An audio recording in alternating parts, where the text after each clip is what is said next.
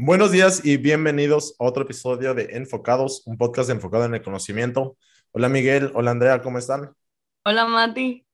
Hola Mati, ¿todo bien? Aquí feliz de que ya haya un poco más de sol en UK eh, y también feliz de tener con nosotros a Mark Yopis, fundador de Sydney Media, que es una agencia especializada en ayudar a empresas de comercio electrónico y de infoproductos a escalar sus ventas a través de varios canales como Facebook, Instagram y demás. Bienvenido Mark, qué gusto tenerte con nosotros hoy.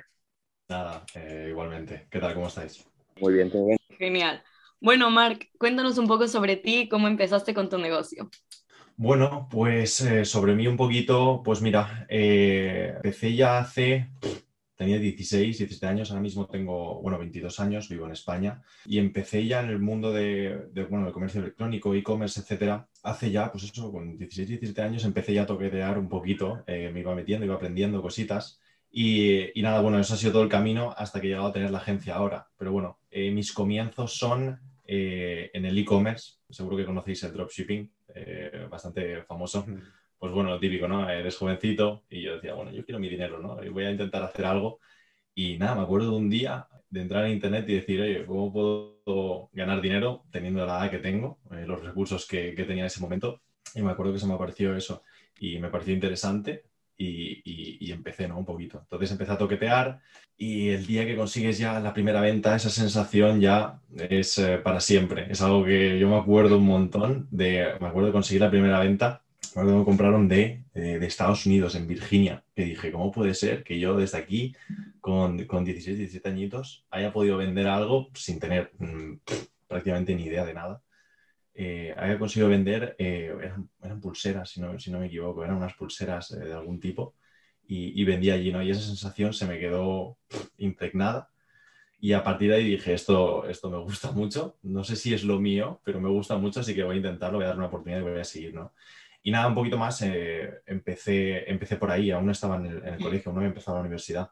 Y nada, empecé por ahí, seguí, seguí, seguí, siempre con un montón de, errores. ahora, claro, he hecho la vista atrás y veo, veo una lista, vamos, enorme de errores que ahora mismo no se me ocurriría hacer.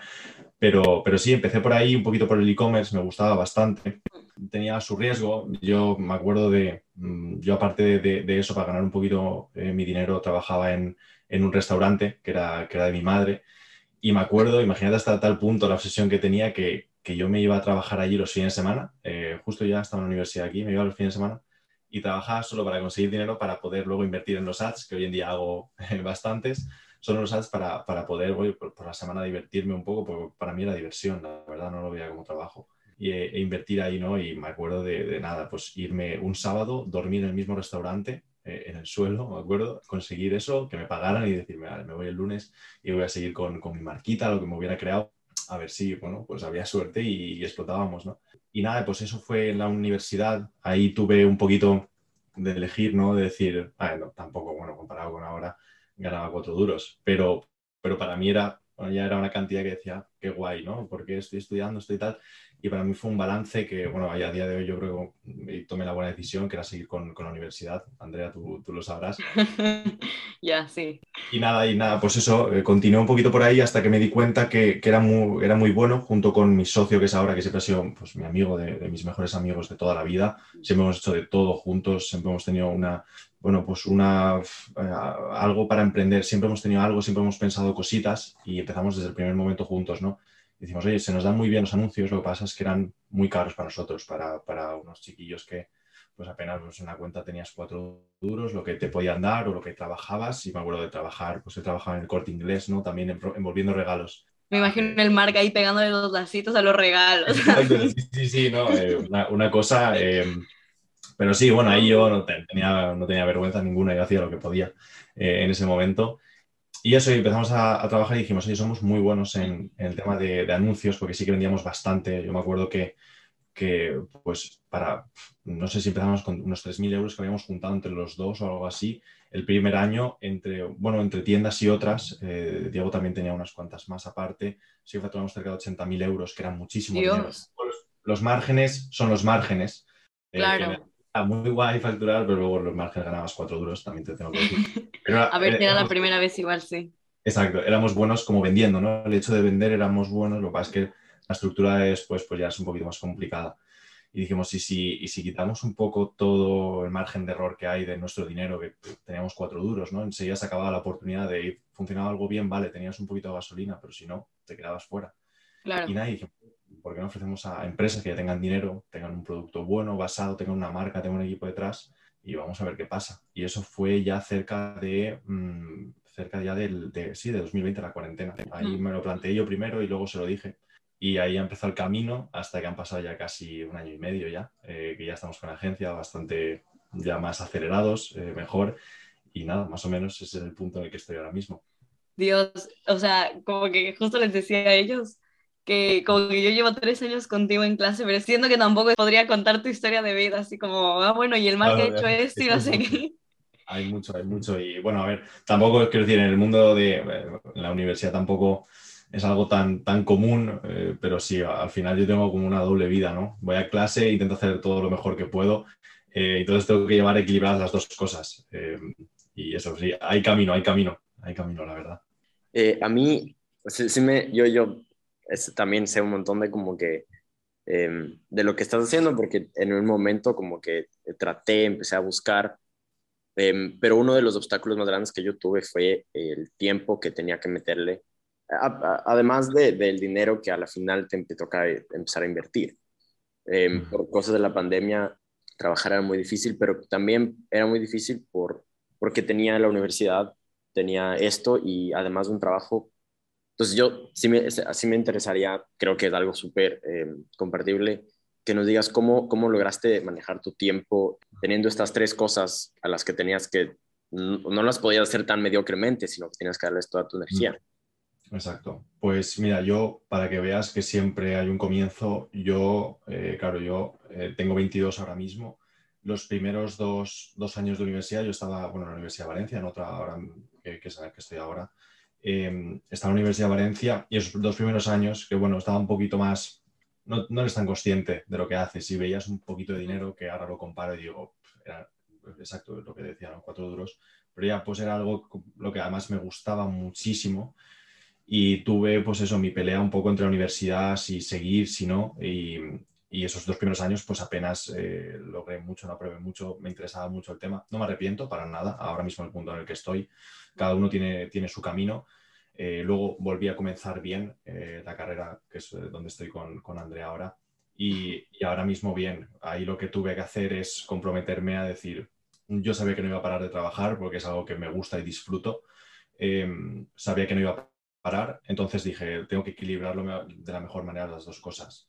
Por la mañana una, por la tarde otra, incluso si tiene que ser por la noche, por la noche. Es un poco de sacrificio. Eh, en mi caso, a mí me, va, me vale la pena, me sigue valiendo la pena, me valió la pena y yo creo que me valdrá. Ahora ya me queda un poquito, ya estamos en no la... Queda nada, no queda nada. Pero, pero es duro, sobre todo en la concentración. Yo me acuerdo que empezaba un poco con, con la agencia ya de una manera más seria y es lo que tú dices, eh, no puede ser mediocre. O sea, mis clientes piden mucho, que al final nuestro trabajo es muy difícil, están pidiendo directamente facturación, vender más, que es al final el trabajo al final más difícil que hay, ¿no? Eh, dirigimos al final la venta, la venta total de, la, marca, entonces eh, no puedes estar dormido, no puedes estar desconcentrado, eh, tienes que estar, vamos, en tus cabales. Entonces, lo, lo, que yo hice, me acuerdo que era, hago, bueno, pequeñas tonterías, que no son tan tonterías, sino que cuando tengo mucho estrés, por ejemplo, que no es algo muy común, medito. Eh, no soy muy constante en la meditación, que yo sé que hay gente que le gusta, pero yo medito, pero porque lo necesito. O sea, me siento, da igual dónde. A lo mejor me siento aquí, eh, cierro los ojos y digo, voy a meditar durante 10 minutos, ¿no? Y sobre mm. todo sé concentrarme muy bien. Aprendí a concentrarme. Ya no es cuestión de, es cuestión de practicar, pero que tu concentración dure más de las dos horas que tiene una persona y que puedan ser seis, seis muy útiles. Entonces intentar dividirlas entre la universidad, pues eh, si a veces en la universidad ves que vas a tener un día más flojito, que tú sabes que, bueno, pues vas a tener que estar ahí, apaga más el cerebro, o sea, tenlo en cuenta y, intenta nivelar tus, tus, energías. Y luego si tienes dos reuniones súper importantes, por ejemplo, si en mi caso hoy, eh, pues bueno, he ido, me he ido una hora antes de clase, he nivelado mis energías, literalmente me he tumbado un rato para decir, tengo que estar súper activo ahora, porque tenía el podcast y aparte las, y, y, em, y, he cogido y he tenido que sacar lo mejor de mí para ahora, para esta tarde, porque es imposible si no, no estás 24 horas activo. Y una cosa más es que eh, la procrastinación. Al final tenemos 24 horas al día todos. O sea, dormimos 8 en el mejor de los casos y yo duermo todas mis horas, o sea, siempre duermo 7 horas al menos, es muy raro que duerma menos. Siempre duermo mis horas, es muy importante porque si no, no llego al próximo día. Y, y tenemos muchas horas. Es cuestión de cómo queramos utilizarlas. Ahí está la, la clave. Pero supongo que también como tu vida social sufre por todo lo que estás trabajando, todo eso, no, no, es un sacrificio muy grande justo ahorita que es una época en la que estás en la universidad o estás saliendo de, de fiesta, etcétera. O sea, no lo sufres. Sí que es un sacrificio. Y ya es cuestión de lo que comentaba antes, que te valga la pena o no. Eh, yo obviamente intento siempre, o sea, trabajo mucho, pero siempre intento sacar el tiempo para las personas que además, eh, bueno, el círculo que te creas también es muy importante. A veces es inevitable que, bueno, pues sean más amigos de los que solo te diviertes, otros vas a hablar, vas a tener conversaciones. Eh, hay gente, bueno, pues yo cuando hablo con mi socio me lo paso bien, pero por otra parte también tenemos conversaciones de trabajo intensas. Em, y tengo amigos también, ¿no? Que solo hablamos de todo este tema, pero que a nosotros nos divierte, es como algo divertido. Pero, pero sí, obviamente sufre. Eh, es depende del sacrificio que quieras acarrear eh, en esta situación. A mí vale la pena, soy joven, en este caso, a mí. Eh, soy joven, creo que tengo una vida larga por delante, esperemos, así que creo que voy a ser capaz de ir equilibrándolo más, un poquito más en el futuro cuando ahora se me libere el tiempo de, de, de la universidad. Bueno, pues intentar nivelarlo un poquito, pero sí, es un sacrificio, sin duda. Y, justo sobre eso que decías de la universidad, tengo una duda. Tú dijiste que ya todo, empezaste enseñándote a ti mismo mucho, o sea, aprendiste por internet, etc. ¿Por qué decidiste ir a la universidad? O sea, ¿por qué no sigues enseñándote el resto a ti mismo? O sea, ¿cuál ventaja encontraste en la universidad? Encontré en la universidad, yo supongo que también viene un poco de familia, no es por presión familiar, o sea, yo siempre me he buscado yo la universidad, siempre sido yo el que, el que, lo que yo sé que hay gente que tiene pues, presión familiar de tienes que ir a la universidad porque es lo natural. Mm. Yo nunca la, he tenido, pero sí vengo a lo mejor de una familia que la cultura importa mucho a nivel más tradicional, por así decirlo, y es más a nivel cultural. O sea, el hecho de que hay mucha gente, y mira que yo podría decir, no, en la universidad no aprendes nada. Sí aprendes, pero tienes que saber absorberlo y cuándo utilizarlo y en qué momentos ahora mismo yo empiezo a trabajar con marcas un poco más grandes, ya a nivel pues, que tienen equipos grandes, y yo ya veo ciertas cosas que, se estudian ¿no? en, en, business. A niveles más pequeñitos, cuando te montas una marquita o un negocio pequeñito, no vas a ver todas esas fórmulas, esos Excel enormes, pues, esas estrategias que se utilizan, pero porque están hechas para marcas mucho más grandes. Sí sirven, pero depende del punto en el que te encuentres. Entonces, yo ahí lo que hice también, me vi un poco entré en un punto en el que empecé a trabajar de manera seria, en el que ya iba un poco más avanzado a la universidad y dije, me vale la pena acabarla, además quiero acabarla, eh, me gusta, mm. aunque me quite mucho tiempo. Pero sí, lo que tú dices, eh, Matías, a mí de verdad que me ha, llevado muchos quebradores de cabeza de a lo mejor es el punto de dejarla, ya sea económicamente o ya sea lo que sea. Mira que económicamente eh, no me quejo para nada, para la edad que tengo, o sea, me va bastante bien pero soy un poco resguardado, sé que hay una vida muy larga eh, y nunca se sabe, básicamente. Ya, claro, es que aquí, bueno, no sé si habrás escuchado otros episodios, pero hemos hablado con gente de todo, o sea, gente que ha ido a la universidad y que luego empezó a emprender y que es doctora y te dice, es que a los 40 años, cuando has estado trabajando no sé cuántos años, es tu momento de emprender. Y otra mm. gente que te dice, yo no tenía ni idea, como que tuve esta idea y empecé como más o menos a probar y, y me funcionó. Pero claro, tu historia es como que es súper diferente a esa. Es, como que... Claro, y... Mm, dime, dime. Al final, eh, como que a pesar de que pueda ser un poco difícil, porque yo sé que, o sea, yo mejor que nadie sé que igual EDEM te, te, te tira muchas horas, especialmente porque tienes que siempre ir a clase, por más de que a veces no valga la pena y mm. cosas así. Pero mm, como que al final también, digamos, para ti, para tener como un poco más de, de valor en tu negocio también como que te vale decir como que yo he estudiado esto. O sea, es como que mm. no solo, o, no, o sea, como que... Sin duda, de hecho, eh, me acuerdo de, eh, yo tuve un cliente bastante grande, eh, justo, mira, justo acabamos de trabajar hace unas semanas, mm. hemos estado durante un año aproximadamente, que, que, me acuerdo que justo en la llamada de venta, ¿no? que suelo tener cuando entran, pues para que entren en, en la agencia, me acuerdo que se ve que vio mi LinkedIn, siempre hago dos llamadas, una primera para conocernos un poquito más y luego voy a entrar en datos técnicos. Y me acuerdo, eh, eh, entró en mi LinkedIn entre estas dos llamadas y me dice, oye, ¿tú has estudiado en este sitio? Y, le digo, sí, ¿por qué? Dice, era de Valencia en este caso, conocía bastante bien. Dice, es que me encanta justo la parte de, lanzadera, ¿no? En este caso. Mm. Y me acuerdo que un día me lo llevé. Dije, bueno, si te gusta tanto, eh, me lo llevé allí, una consultoría, que de hecho es el vídeo que aparece cortito que tengo, por ejemplo. Sí, sí, sí, el que tienes en tu página de inicio, ¿no? Sí. Exacto. Y, y justo dimos una consultoría y dije, me voy a hacerla online, como eres de Valencia y tal, o que hay clientes que a lo mejor son de mucho más lejos. Y dimos una mm. consultoría de dos días y, y la hicimos, en, la hicimos allí y le gustó mucho. Hay algunas partes que sí, hay mucha gente que no, que no le importa, realmente busca al final números, eh, eso sí que lo quieren siempre, es decir, oye, ¿cuánto, mm. ¿cuánto has facturado normalmente con mi sector o qué has hecho antes, etcétera? No les importa tanto la parte académica porque es mucho más práctico también mi aplicación, pero hay gente que sí que mm. da esos toques de, oye, has hecho una cosita, esa cosita a lo mejor te va a llevar a un cliente que en los próximos cuatro años te va a cambiar la vida, ¿no? O entonces, claro, claro, todo tiene importancia al final. Hmm. ¿Cuántos clientes tienes aproximadamente? O sea, ¿cuántas empresas llevas? Activos 8, 7, eh, sin contar este justo. Ahora mismo 7. Nunca llevamos más de 10, eh, sobre todo por volumen, porque el modelo de negocio funciona como una agencia que está tan especializada que es cara, es decir, hmm. son, eh, son muy, pagos muy, muy grandes, sobre todo porque son en facturación. También corremos mucho riesgo, porque también hay una parte variable entonces, si la marca en sí le va mal, tiene un mal mes ellos también, a nosotros se nos ve repercutido. Entonces, ese riesgo lo cobramos, obviamente. Entonces, eh, no cogemos más de 10. Tengo pensado ampliarla, pero bueno, de momento es pronto, llevo un añito y medio y, claro. sí. Ahora te dedicas 100% a, a la agencia, ¿no?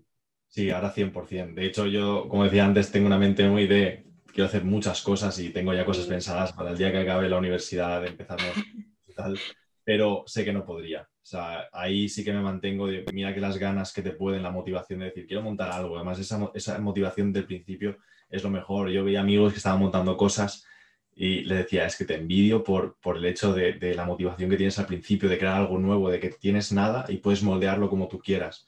En mí, en ese caso, ya se me ha pasado. Al final, pues la agencia no es lo más divertido del mundo, he de decir, pero bueno, funciona bastante bien pero no es algo divertido en sí, no es como una marca. Yo pues trabajo con mucha gente que tiene las marcas y, me gusta ayudarles y todo porque me lo paso bien, de, hecho. Y, y, sí, me dedico exclusivamente a eso porque sé que ahora mismo no podría llegar a más. Ya no, me explotaría todo y todo empezaría a derrumbarse, creo. Ya, sí, sí me imagino que tiene que ser como que también es difícil porque es lo que dices tú, que te tienes que comprometer no solo tú con ellos, sino también ellos contigo. Exacto. Entonces al final como que no solo dependen ellos de ti, sino que tú también vas a depender de ellos. Dependo mucho de ellos, exacto, claro, claro. Yo al final, eh, para que lo sepas justo, porque lo tengo cuantificado, cuando yo entro una llamada, normalmente la parte, ahora hemos cogido un poquito más de terreno, pero la parte de los ads, cuando tú vendes, eh, nosotros estamos cogiendo el 40% del control de la operación de venta. Es decir, nos están pidiendo, por ejemplo, eh, una responsabilidad cercana al 100% de si no se vende es porque no estamos haciendo buenas eh, estrategias de venta o lo que sea, pero nosotros al final tenemos un control de 40, justo como me decías. A mí me afecta que ellos tengan un mal mes. Ellos, ellos me dicen, oye, el mes de febrero para mí normalmente es malo. Yo sé que ese mes de febrero voy a ganar menos dinero, porque a ellos de, por sí eh, va peor. Pero bueno, cuando va muy bien también eh, se ve repercutido. Entonces. Claro. Cuando va muy bien, va muy bien. Muy bien, exacto. Una cosa que yo quería preguntarte es, ¿cómo lograste, tú nos contaste que al principio em, seguramente igual tenías un montón de inseguridades sobre lo que estabas haciendo, eh, lidiar con, con, algo que es tan importante y tan complejo como es eh, la facturación total. Y em, lo que quería preguntarte es cómo, cómo construiste esa reputación, cómo eh, lograste que empresas capaz ya más grandes o te, te, empiezan a contactar, en especial porque una de las cosas que a mí personalmente más me asustan es, yo aún no me gradúo, no tengo ninguna acreditación profesional, la, puedo fregar, les puedo hacer perder todo el dinero. A la final del día, me asusta como que es. Quisiera saber cómo, cómo es que tú lograste más o menos ponerte en una posición en la que tienes esa confianza y también eh, reflejar esa confianza a todos los clientes, porque supongo que hay un montón de empresas que pues, están contigo. Pues eso justo la parte más difíciles y sobre todo empieza contigo mismo. Es decir, eh, lo típico que es, te lo tienes que creer tú mismo. bueno, se llama de alguna manera, es el síndrome del impostor, ¿no? De decir, yo no soy capaz de hacer esto. Yo en mi caso sí que ya sabía hacer ads en un primer momento, sí que cambia al final de hacer una propia marca, justo además en, un e-commerce propio, donde tienes un stock pues, limitado, lo que sea.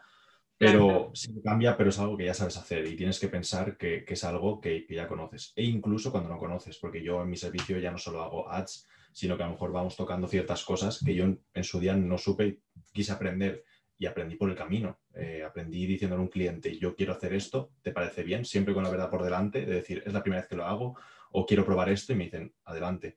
Em, y te lo, van a, a, valorar, de hecho.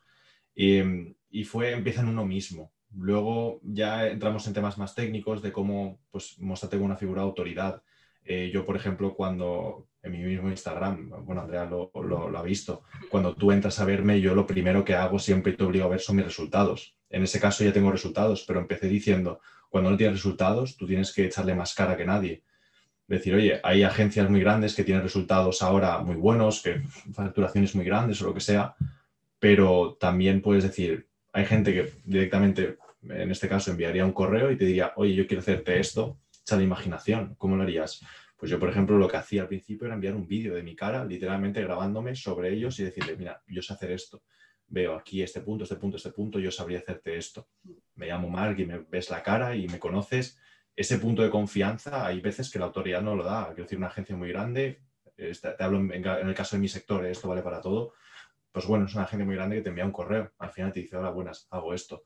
Pero yo le estoy dando un poco más, un paso más allá. Entonces yo siempre animo a la gente que aunque no tengamos una acreditación, porque yo, por ejemplo, tampoco la tengo hasta ahora mismo, hasta que no tengo la carrera aún completada, aunque no tengamos una acreditación como tal eh, eh, hecha, no hace falta, no es una razón para frenarte. Y, bueno, a ver, yo soy el ejemplo de ello y aún me queda mucho y espero seguir dando ejemplo.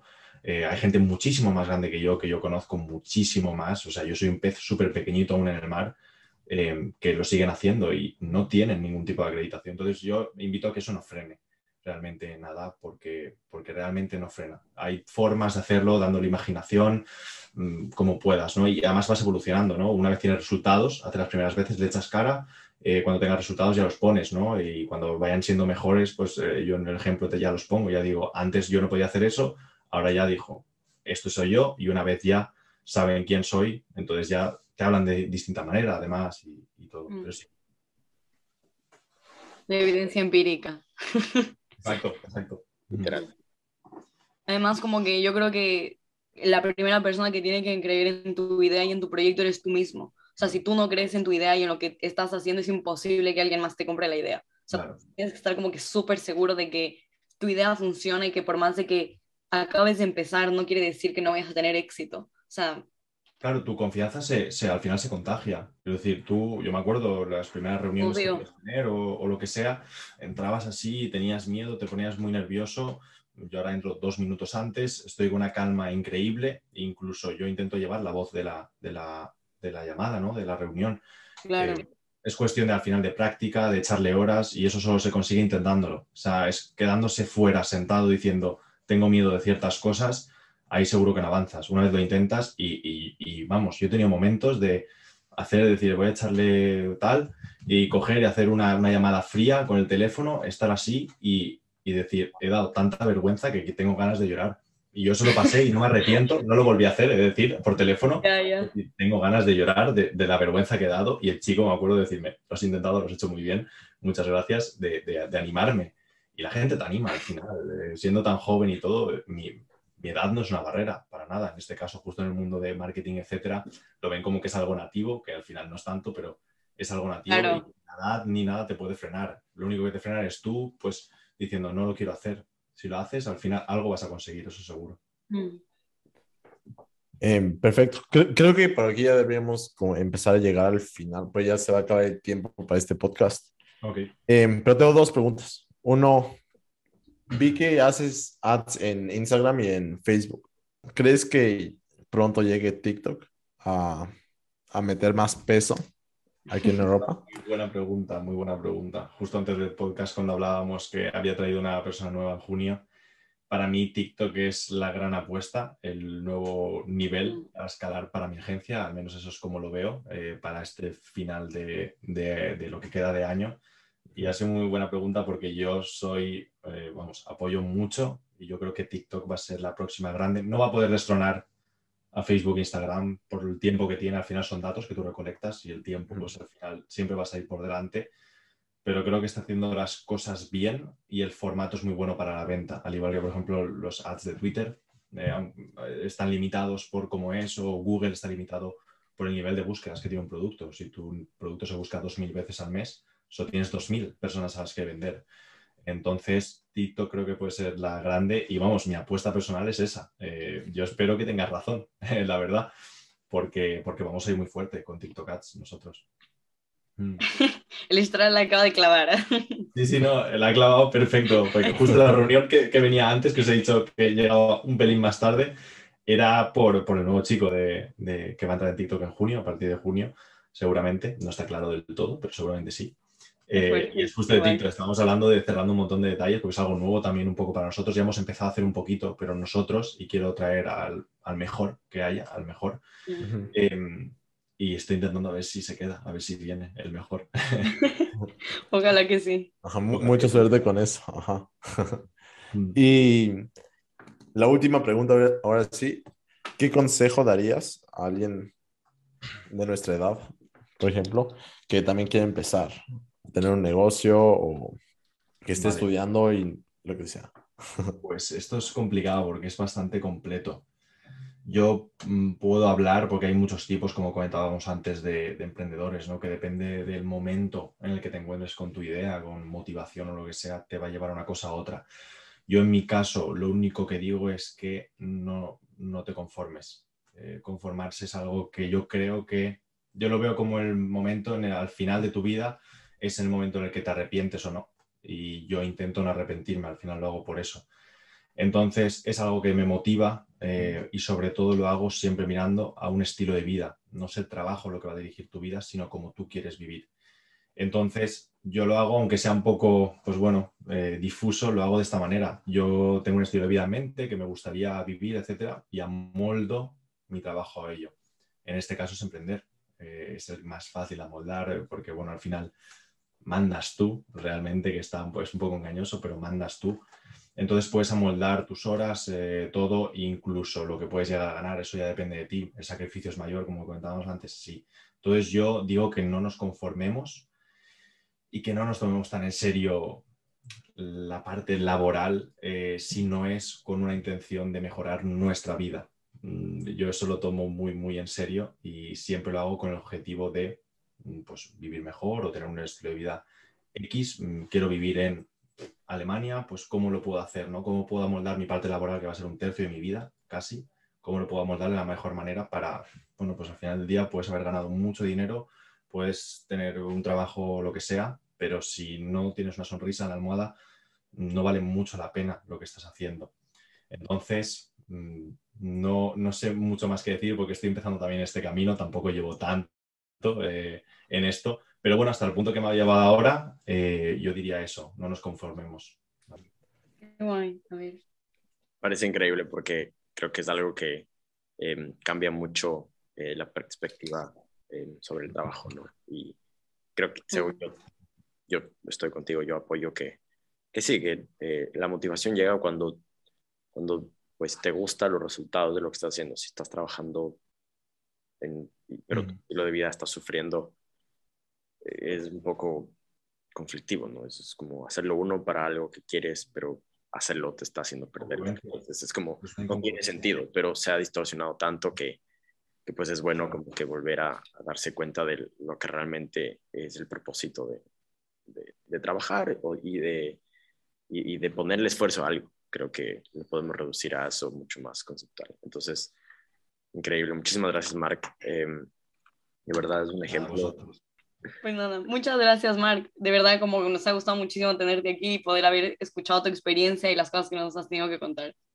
Genial, no, muchas gracias a vosotros, de verdad. Me, me ha gustado mucho.